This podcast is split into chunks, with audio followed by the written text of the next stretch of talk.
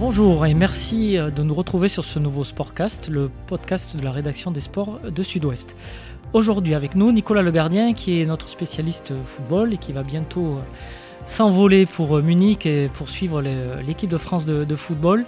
Cette équipe de France qui commence son Euro ce mardi 15 juin en Allemagne, un match de royal.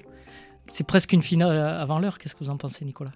Ça aurait pu être une finale si les Allemands n'étaient pas un peu en difficulté depuis 2-3 ans avec des, résultats irréguliers. Maintenant, on sait que vu le talent qu'il y a dans cette équipe d'Allemagne, vu son, sa capacité aussi à répondre présent parfois quand on l'attend pas sur les grandes compétitions, c'est forcément un outsider de cette compétition et c'est euh, effectivement une affiche quand même, une affiche de choix et effectivement ça, ça crée de l'excitation. On a hâte aussi finalement de revoir cette équipe de France en mode compétition parce que ça fait ça fait trois ans presque et, et la Coupe du Monde en Russie qu'on l'a pas vu bah, sur une phase finale ou en mode compétition, puisque sur ces trois ans, il y a eu des éliminatoires, mais avec des poules quand même assez aisées, ou à part le match en Turquie, mais qui était en fin de saison en juin, il n'y a pas eu vraiment de gros matchs. Finalement, à part le match au Portugal pendant la, pour la Ligue des Nations, mais qui est quand même euh, bon, une compétition... Euh, presque amical, euh, voilà, mais où ils ont répondu présent, où il y avait un peu d'enjeu, et donc voilà. Mais on n'a pas eu vraiment de gros matchs, donc on a hâte de revoir cette équipe de France en mode compétition. Et l'Allemagne est effectivement un test d'entrée, un vrai test pour savoir où cette équipe en est et, si elle est aux hauteur à laquelle on attend pour, pour enchaîner, pourquoi pas un doublé Coupe du Monde Euro. On va replacer tout, ça dans le contexte. L'équipe de France est dans un groupe de quatre. Donc il y a l'Allemagne, la Hongrie, que l'équipe de France affrontera le 19 juin à Budapest, et le Portugal, qu'elle affrontera le 23 juin, Portugal euh, champion d'Europe en titre contre l'équipe de France, le 23 juin, toujours à Budapest. C'est un groupe vraiment très très relevé, sachant quand même qu'il y a deux qualifiés directs, et le troisième peut aussi se, qualifier euh, s'il fait partie des meilleurs troisièmes. Euh, c'est quand même un groupe qui, qui pas, on va pas dire de la mort parce que pas question de, mourir sur le terrain, mais, mais c'est un groupe qui est quand même très, très, très, très fort. Bah, disons qu'il y a pas beaucoup de droit à l'erreur. Disons que là, bah, la troisième place laisse quand même un, échappatoire. Il faut, faut prendre 4 points en, trois 3 matchs, c'est-à-dire euh, une victoire, un nul, pour être à peu près sûr de, de se qualifier. Mais ces 4 points sont pas, sont pas pris d'avance parce que effectivement le, le, le, maillon faible entre guillemets de, cette poule, c'est la Hongrie. On parle un peu dans l'expectative, mais il faut se souvenir qu'en 2016, la Hongrie avait quand même passé le premier tour, avait créé des surprises puisque ce sont des joueurs quand même qui, contrairement aux Allemands, aux Portugais ou aux Français, euh, n'ont pas joué 70 euh, matchs en un an donc euh, arrive plus frais. Ils jouent chez eux, c'est le seul stade de l'Euro qui sera entièrement plein, donc il y aura 61 000 personnes. Donc on sait que contre la France, il y aura 61 000 personnes, dont, euh, dont 58 000 Hongrois euh, qui vont pousser derrière leur équipe. Donc, donc ils peuvent créer des surprises contre la France, contre les autres aussi, puisqu'ils jouent leurs trois matchs à domicile. Et après, bon, l'Allemagne, on vient d'en parler, c'est quand même une, une, nation qui, même si elle est en difficulté depuis trois ans, est capable de se mobiliser, surtout pour ce match, qui joue également à domicile, puisqu'elle joue à Munich. Et euh, et, le Portugal qui est tenante du titre, qui sur le papier est peut-être l'équipe de l'Euro qui est le plus armée avec l'équipe de France en termes de qualité individuelle euh, à tous les postes pour être complet. Donc, tous les matchs vont être difficiles pour l'équipe de France et c'est pour ça aussi que le premier match contre l'Allemagne va être très important parce que c'est celui qui va donner le ton. On imagine un éventuel faux pas, et ben là la, pression serait énorme parce que ça serait 4 points en deux matchs contre deux adversaires qui sont pas si évidents que ça. Et là forcément la, tension monterait d'un cran. Donc, euh, donc ce premier match est vraiment très important. Pour euh, déjà se mettre en cas de victoire quasiment à l'abri pour une qualification, ou inversement pouvoir se mettre en, grosse difficulté euh, en sachant les, difficultés qu'il va y avoir derrière. Où en est l'équipe de France? Bon, elle est championne du monde en titre. Elle s'est qualifiée pour le, final fort de la, Ligue des Nations. elle est très bien partie pour la qualification à la prochaine Coupe du Monde. Où en est-elle? Comment a-t-elle évolué depuis trois ans maintenant, puisque la, Coupe du Monde c'est en 2018 et que l'Euro a été retardé d'un an ben, paradoxalement, euh, même si l'Euro a été retardé d'un an, elle a assez peu changé, puisque, euh, puisque si l'on prend le match référence quand même de, ces dernières années et de cette année, qui est le match au Portugal en novembre, qu'elle a remporté brillamment 1 0, elle l'a remporté en reprenant le modèle de, de la Coupe du Monde, c'est-à-dire le même système, avec Adrien Rabiot qui a pris la place de Blaise Matuidi euh, qui est parti, mais sinon c'est le même système, les mêmes joueurs, donc elle s'appuyait sur les mêmes forces, avec, avec évidemment Kylian Mbappé, avec l'association Griezmann Giroud qui fonctionnait bien, avec une euh, N'Golo Kanté au milieu qui, qui assure un équilibre d'équipe, avec un bloc qui se replace rapidement, qui est solide, qui est costaud. Donc la, vraie nouveauté finalement, elle est récente, c'est le retour de, Karim Benzema. Qui apporte une nouvelle facette offensive à cette équipe. Donc donc c'est le, petit changement en termes de en termes de jeu. Après, la deuxième point aussi, c'est que notamment offensivement, elle semble encore plus armée avec un Ousmane Dembélé qui a eu pas mal de blessures, etc., mais qui arrive, qui revient en grande force, avec un Thomas Lemar qui a été blessé mais qui revient bien, avec donc Karim Benzema, Olivier Giroud, Antoine Griezmann, Mbappé qui grandit. Donc elle, elle semble plus armée offensivement, elle semble plus tourner vers l'avant également parce que, parce que déjà, avec la présence de Mbappé, les adversaires savent qu'il ne faut pas laisser de profondeur. Donc maintenant, les adversaires laissent plus le ballon à l'équipe de France et jouent plus bas qu'ils ont pu le faire, notamment en début de Coupe du Monde, hein, où l'Argentine, on pense à l'Argentine. Donc elle va sans doute avoir plus le ballon. Et c'est vrai que ça va être intéressant à ce niveau-là. Et le, le petit changement, est-ce qu'on va voir, c'est effectivement cet apport de Karim Benzema qui change un peu les, les équilibres. Alors justement, c'est un petit changement, c'est même un gros changement dans la, dans la chronologie de son retour, parce qu'on on ne pensait plus que, euh, que, Didier Deschamps puisse le rappeler un jour. Donc on rappelle qu'il était, euh, était écarté de l'équipe de France depuis 5 ans. Son dernier match date d'un France-Arménie euh, à Nice, si je me souviens bien, en octobre ou novembre 2015. Donc c'était avant l'Euro, où il avait marqué deux buts. Depuis, il y a eu l'affaire de chantage présumé avec une sextape avec, avec Mathieu Valbuena. Il y avait eu une interview au journal Marca avant l'Euro euh, qui avait fait grand bruit, où une phrase euh, disait que, où il disait que Deschamps n'avait pas sélectionné parce qu'il réagissait euh, à, la partie raciste de, de, la France. Il y avait une brouille importante. Et au moment où on pensait que ça ne pourrait plus, c'était sans retour, Deschamps l'a rappelé. Ils ont fait un pas l'un vers l'autre. Comment, comment, comment vous l'analysez, ce, retour surprise de, de quasiment dernière minute? Ben, la première chose, euh, je pense que ça vient de la, de la réflexion de, Didier Deschamps, une réflexion sportive. C'est-à-dire qu'aujourd'hui, on a vu en mars euh, une équipe de France qui était toujours sûre de sa force, qui a gagné ses matchs, mais qui offensivement, euh, pas dire ronronné, mais était plus prévisible, avait un peu plus de difficultés, manquait d'armes. On a un Olivier Giroud qui, qui jouait plus ces derniers mois avec Chelsea, donc, donc voilà, qui va avoir 35 ans. donc ça mis bout à bout, je pense qu'il s'est dit bon, il faut, il faut réfléchir à peut-être à, justement apporter une nouveauté, un souffle nouveau à cette animation offensive qui pourrait apporter quelque chose. Donc dans ce cadre-là, forcément vient le nom de Karim Benzema qui lui parallèlement fait peut-être la meilleure saison de, saison de sa vie euh, avec le Real de Madrid, qui, qui, marque en Liga, qui a marqué en Ligue des Champions, qui, qui passe régulièrement, qui est capable de bien faire jouer une équipe. Après se poser la question extra-sportive. Et donc euh, Didier Deschamps et Karim Benzema se sont rencontrés. Je pense qu'ils se sont aplanis. Je pense que le temps fait, fait son effet aussi. Je pense que Karim Benzema euh, a mûri aussi. Lui-même a peut-être pris du recul sur un certain entourage qui, a pu lui faire faire des erreurs à un moment. Euh, le temps a passé aussi pour, pour Didier Deschamps, qui est un pragmatique et finalement, les, les, finalement quelque part, ils, ils se sont aimés. C'est, parce que jusqu'en, euh, on va revenir quand même jusqu'à cet épisode, Karim ben, beaucoup Benzema était le leader de, Didier Deschamps. Euh, que Didier Deschamps lui a fait confiance. Euh, Karim Benzema avait plutôt des, des, mots, des mots positifs pour, pour Didier Deschamps. C'est vraiment cette affaire, effectivement, qui s'est passée à Clairefontaine, qui a causé la non-sélection de, de, Karim Benzema et l'interview de Karim Benzema et ses conséquences, puisque, puisque toute la société française avait pris position. Il y eu un tag sur la maison familiale de Didier Deschamps, qui, qui, qui, ont, qui, ont, braqué, euh, qui ont braqué Didier Deschamps, plus après quelques posts sur les réseaux sociaux, etc., qui, qui ont créé cette ambiance-là. C'est vrai que depuis un an, un an et demi, euh, ben, Karim Benzema n'en parlait plus trop sur les, se faisait plus discret sur la question sur les, réseaux sociaux. On était moins dans la provocation, donc ça a aidé aussi, je pense, Didier Deschamps à faire, à faire ce pas-là. Donc voilà, donc pour résumer, je pense que la réflexion est d'abord sportive, et ensuite Didier Deschamps s'est rapproché de, David de Karim Benzema pardon, pour voir l'état d'esprit, pour voir dans quel état d'esprit était lui, comment il l'a senti. Les deux autres petits points par rapport à ce retour de Karim Benzema, le premier c'est que ça recrée de l'émulation, c'est-à-dire qu'aujourd'hui on avait des joueurs comme, euh, comme Kylian Mbappé, comme Olivier Giroud, voire comme euh, Antoine Griezmann, qui étaient installés, ils le sont toujours plus ou moins parce qu'ils sont dans l'équipe, mais qui, voilà, ça rodait, voilà. Là, ça, ça, apporte quelque chose de nouveau. On sait qu'ils ne seront pas tous sur le terrain, donc ça les oblige à, monter le niveau, même au quotidien, pour avoir leur place sur, euh, sur, sur, le, sur le terrain. Et l'autre chose concerne aussi un petit peu Didier Deschamps, c'est-à-dire qu'aujourd'hui, on a dit le premier, le groupe le groupe est difficile.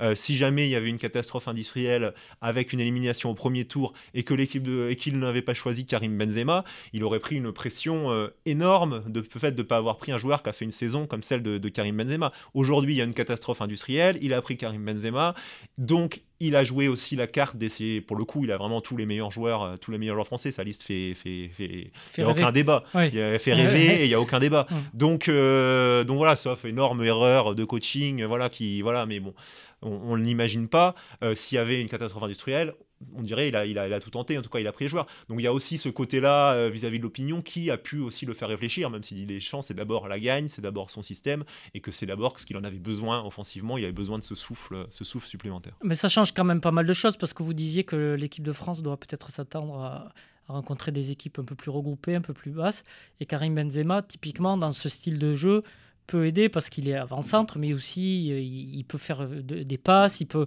de la remise, il peut faire euh, de la diversion, il peut jouer dans des petits périmètres, donc il peut, c'est un atout supplémentaire pour une équipe qui effectivement est étendue par ses adversaires. Tout à fait, bah, il est intéressant dans les petits espaces parce qu'il est très bon techniquement, il est fort dans les petits espaces, dans la surface de déparation, sur les enchaînements, ce qui est sa force, ces enchaînements euh, contrôle-frappe euh, qui sont extrêmement rapides, donc qui, apportent à ce niveau-là. Il est aussi intéressant car complémentaire avec un, Kylian Mbappé à ce niveau, c'est-à-dire que Karim Benzema aime bien décrocher et du coup il va laisser la profondeur à, Kylian Mbappé dans une position euh, d'avant-centre qui, qui, correspond à Kylian Mbappé, alors qu'avec Olivier Giroud, Kylian Mbappé, c'est lui qui a tendance à décrocher, euh, ce qu'il a pu faire un peu au PSG aussi de temps en temps, et c'est pas là qu'il est le meilleur. Donc, donc là, maintenant, on va, on va plus lui demander. Là, là Kylian Mbappé, ça va être un pur attaquant, à prendre la profondeur, à peser sur les défenses. Il a moins besoin de décrocher. Donc, donc les deux peuvent être, peuvent être complémentaires. La petite question qu'on se demandait, c'était est-ce que Karim Benzema et Antoine Griezmann, qui ont peut-être des jeux qui se ressemblent un peu plus, avec Griezmann un peu plus en retrait, mais qui se projette, et euh, Karim Benzema un peu plus haut sur le terrain, mais qui décroche, pouvaient marcher sur les pieds. Et pour ça, les matchs de préparation ont été, ont été très positifs, puisqu'on a vu un, un Antoine Griezmann excellent. Euh, et, on a vu que les deux joueurs pouvaient, pouvaient bien jouer ensemble. Et aujourd'hui, bon, les, Karim trois, les trois d'ailleurs. Et les, trois avec, euh, avec, euh, avec Kylian Mbappé. C'est vrai que Karim Benzema n'a pas marqué, mais il a eu énormément d'occasions lors du premier match à Nice contre le Pays de Galles. voilà, il, a manqué de réussite, mais il a créé des choses. Donc c'est vraiment, vraiment intéressant. Et l'autre question, c'était est-ce que Olivier Giroud pouvait en prendre ombrage ou pas? Et il est rentré, il marque de but, il montre que ça peut être une solution en venant du banc, qu'il ne fera pas la tête parce qu'il parce qu'il sort du banc. Donc, et qu'il est déjà content d'être dans la liste. Il est déjà content d'être dans la liste. Donc, euh, donc c'est intéressant. Et si jamais, par exemple, le premier match contre l'Allemagne euh, bah, ne fonctionnait pas pour X ou Y raison, euh, Didier Deschamps sait qu'il peut, qu'il peut mettre, peut, peut placer Olivier Giroud. La question se poserait est-ce que Karim Benzema pourra prendre ombrage? Aujourd'hui, il est en position de force. Il a été recherché Karim Benzema. Bon, Karim Benzema aussi mûri, hein, ce qu'on a dit. Donc, donc pourrait accepter effectivement euh, une éventuelle euh, entre guillemets rétrogradation si au deuxième match il décidait de mettre Olivier Giroud et faire sortir Karim Benzema du banc. Donc, euh, donc oui, non, c'est intéressant, ça amène des, des, des, solutions complémentaires, sachant que Olivier Giroud, Karim Benzema peuvent jouer aussi ensemble en 4-4-2, qu'on a vu les entrées de Ousmane Dembélé, Thomas Lemar contre, contre la Bulgarie. Et, ben, ben aussi, et, oui, Sam Ben qui, qui, a été excellent. Donc, donc il a énormément d'armes offensives. Après la question, ça va être aussi, et c'est la clé, c'est Raphaël Varane qui lors de la première ou deuxième conférence de de presse l'a souligné. La clé, ça va être aussi de garder l'équilibre parce que l'équipe de France est devenue championne du monde d'abord grâce à sa solidité défensive, d'abord en prenant pas de but, d'abord en étant un bloc, un vrai collectif où chacun fait les efforts. Et c'est là que vont être attendus aussi Karim Benzema et, Kylian Mbappé sur les efforts défensifs, sur les replis, sur les replacements, parce que, parce que l'équipe de France n'a pas joué beaucoup d'équipes du niveau des équipes qu'elle va jouer euh, durant cette Euro. Ouais, justement, c'est vrai que là, depuis le début de, de, notre discussion, on parle beaucoup de, de la attaque. Euh, on vous parliez d'équilibre, parce que tout est question d'équilibre. Euh, on a encore lu une interview d'Antoine Griezmann, je crois, dans l'équipe, qui disait qu'on ne gagne pas une grande compétition sans, être fort en, défensivement. Lui montre souvent l'exemple. Qu'est-ce qu'elle vaut cette équipe de France en défense? Est-ce qu'elle est aussi solide? Est-ce que est-ce qu'elle euh, est toujours aussi bien, euh, aussi monolithique? Est-ce qu'elle est capable de faire autant d'efforts que lors de la Coupe du Monde 2018 C'est la vraie question aujourd'hui, c'est la vraie question parce qu'on sait que pour Kylian Mbappé Karim Benzema, c'est pas en club, euh, c'est pas eux qui font le plus d'efforts défensifs. Voilà, donc il va falloir qu'ils se mettent, à part si Didier Deschamps décide de leur laisser une liberté totale, même à la perte du ballon. voilà, mm, ce qui serait étonnant. Donc c'est notamment Kylian Mbappé qui, pour boucher un côté, risque de devoir faire des efforts. Voilà, Antoine Griezmann, c'est plus naturel. Donc, donc, donc ça va être important et le rôle essentiel aussi dans, dans, cet équilibre, puisque l'équipe de France est amenée à avoir la possession et sera sans doute amenée à, à dominer, c'est N'Golo Kanté, qui, qui, est le, finalement le seul vrai milieu défensif, même si Paul Pogba est capable de le faire, même si Corentin, Corentin Tolisso a montré lors de la préparation qu'il est capable de le faire. Le vrai spécialiste milieu défensif capable d'assurer d'une équipe, capable de, récupérer, c'est N'Golo Kanté. Donc, euh, donc euh, vu les derniers matchs, Bon, il n'y a pas trop de soucis à se faire de, de N'Golo Kanté. Après, il faut pas qu'il se blesse, faut pas voilà. Et, euh, et, et ça, ça, va être intéressant, sachant que individuellement, défensivement, les défenseurs sortent pas de, de leur saison, de leur, de leur vie, quoi, de la saison de leur vie. Après, la question sera effectivement plus collectif, ou la capacité à vite se replacer à la perte de balle, à, faire les efforts défensifs au, niveau des attaquants, puisque, puisque là, vous allez, ils vont affronter quand même des équipes quand même très, très, très costauds. Et on a vu quand même, c'est le petit bémol des matchs de préparation euh, contre le Pays de Galles, un peu un moins contre la Bulgarie, mais on a vu les adversaires se créer des opportunités, se créer des occasions. Et c'était le Pays de Galles et la Bulgarie. Si vous jouez l'Allemagne, euh, voire, euh, voir le Portugal, même si le Portugal est une équipe assez défensive, ça peut faire mal. Donc, euh, donc voilà, alors soit on va avoir une équipe tout feu, tout flamme qui va être capable de gagner ses matchs 3 à 2, soit avec l'air de la compétition, on va retrouver une équipe de France un peu plus solide, avec un bloc que, un peu Est-ce que la solution qu'on a un peu vue contre la Bulgarie, c'est justement ces trois milieux, avec N'Golo Kanté, Pogba et et euh, Corentin Tolisso, donc un 4-3-3, et en demandant à, aux, attaquants de faire le travail minimum de replacement. Est-ce que c'est l'idée C'est pas le, bon équilibre finalement? C'est l'idée. Effectivement, on peut, on peut croire que c'est le bon équilibre. C'est l'idée de Didier Deschamps, effectivement, qui, euh, qui aurait pu aligner ce qu'il a fait en fin de match, euh, un 4-2-3-1 avec euh, aussi un, autre joueur offensif, avec un quatrième joueur offensif, et qui pour l'instant garde l'option de, de, ces trois joueurs offensifs, Griezmann, Benzema et, et, Mbappé, et derrière plus de milieu de terrain, un bloc un peu, un, un peu plus bas, sachant qu'on a des milieux de terrain qui ont des cas, que ce soit Corentin Tolisso ou Paul Pogba, qui par la passe sont capables, ou même par la frappe, sont capables d'apporter également offensivement. Donc son idée pour l'instant, c'est de rester à ces trois joueurs offensifs.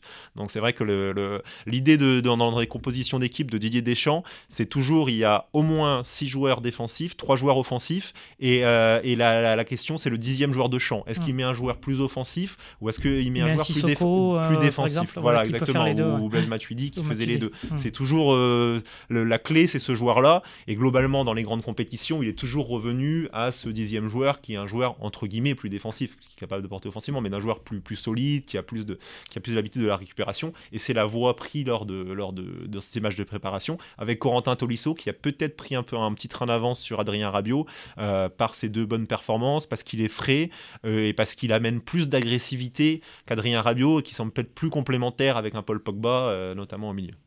Et défensivement, donc on a aussi deux, deux, deux arrières latéraux qui sont installés, mais qui, qui peuvent monter, mais qui ont, qui ont quand même une tendance plutôt défensive. Ce sont quand même de Pavard et Hernandez ils sont quand même de formation défensive. C'est pas. C'est des défenseurs centraux. Euh, c'est des défenseurs centraux à la base qui sont partis sur les côtés. Donc effectivement, c'est d'abord des joueurs qui défendent bien et après qui, qui, apportent offensivement. Et je pense que même si c'était plutôt pour lui demander de lui donner du temps de jeu parce qu'il avait jamais joué avec l'équipe de France, le, fait de voir euh, Jules Koundé euh, faire la doublure de l'arrière droit, c'est pas par hasard. C'est aussi un défenseur central qui est capable de dépanner. Ce qui était Benjamin Pavard, même si Benjamin Pavard maintenant est installé, à la base, il était défenseur central et il a été décalé sur le côté droit.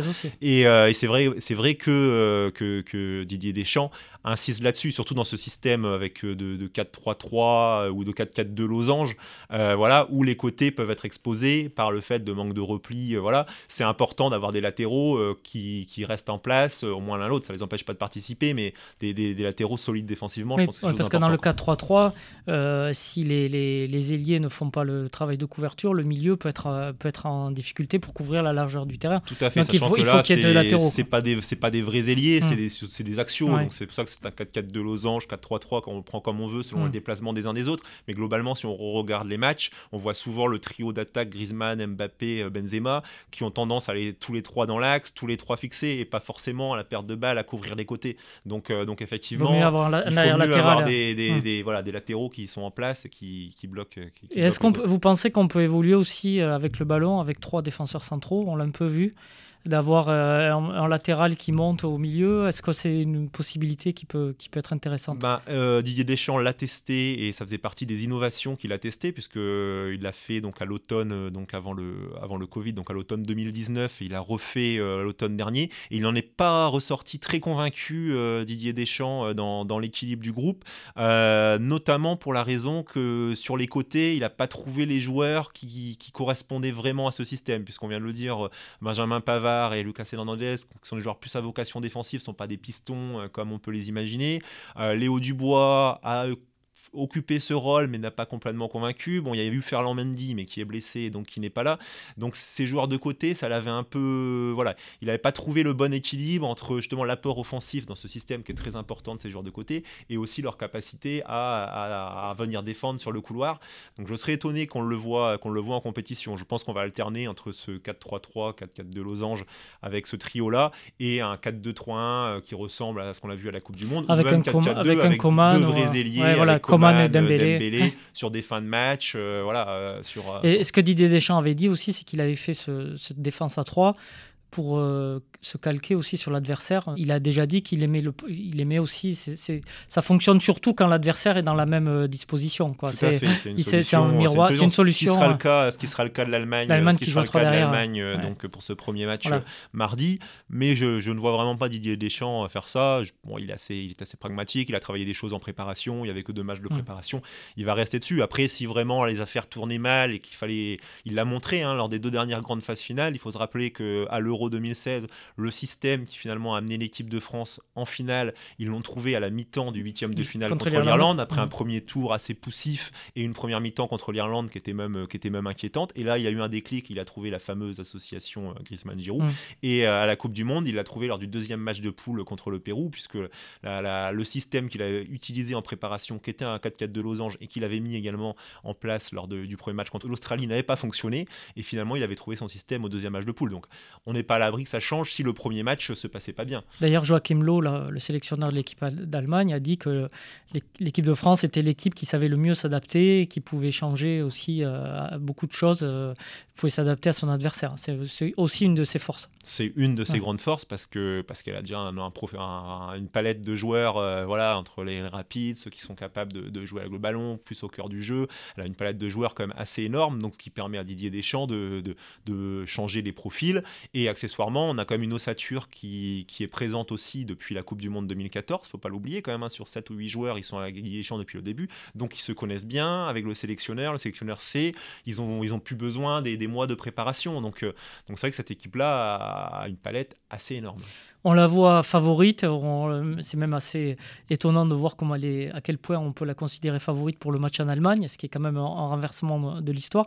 Vous la voyez aller loin cette équipe ou oui, forcément, on est obligé d'aller la voir loin vu, ses qualités. Après, euh, le premier tour sera, on l'a dit, sera difficile. Euh, je ne vois pas l'équipe de France tomber au premier tour. Je pense que ces 4 points, ils les auront au minimum. Euh, voilà. Après, on passe sur des, sur des matchs à élimination directe et on sait qu'un euro, c'est quand même extrêmement relevé, c'est extrêmement compliqué. Ça se joue beaucoup aussi sur une question de fraîcheur.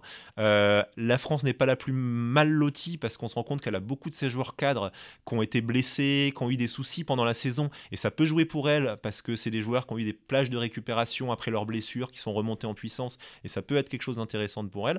Et, euh, voilà, mais après sur un match, forcément, aujourd'hui, si, si, l'équipe de France joue l'Angleterre en huitième de finale, euh, c'est pas pas gagné d'avance. C'est pas gagné d'avance. donc mm. euh, donc c'est pas une science exacte. Après, elle a les armes, elle a les voilà, elle a les qualités pour pour aller loin. Et par contre, si jamais elle réussit le, le, doublé, ça serait une vraie grande performance. Trois ans après la Coupe du Monde, on n'est pas deux ans, on est trois ans Coupe du Monde. Déjà, il y a deux, deux équipes, la France en 98-2000 et l'Espagne qui ont réussi euh, en, en 2010-2012, qui ont réussi à faire le doublé euh, Coupe du Monde Euro. C'est pas donné à tout le monde. Et vu l'adversité, euh, vu la complexité liée à la de préparation liée au, au Covid, vu la saison, parce que les joueurs, ça fait un an quand même, ils ont repris en juin dernier, mmh. ils ont quasiment pas coupé depuis. Gagner et, enchaîner serait vraiment une, une énorme performance. Il faut aussi le souligner sportivement, ça serait une énorme performance. Ok, bon, on va suivre ça. On va suivre euh, vos articles dans, Sud-Ouest à partir euh, de, mardi, puisque l'équipe de France euh, entre en, entre en, jeu mardi. Et on va suivre toute cette compétition. Je vous remercie, Nicolas. À bientôt. Merci. Merci de nous avoir écoutés. Vous pouvez retrouver cet épisode sur notre site internet sudouest.fr ou bien sur nos différentes plateformes d'écoute YouTube, Spotify, Google Podcast et Apple Podcast. Et si vous aimez le Sportcast, n'hésitez pas à nous le faire savoir en nous laissant des étoiles sur votre application de podcast favorite et à vous abonner pour ne pas manquer nos prochains épisodes. À très vite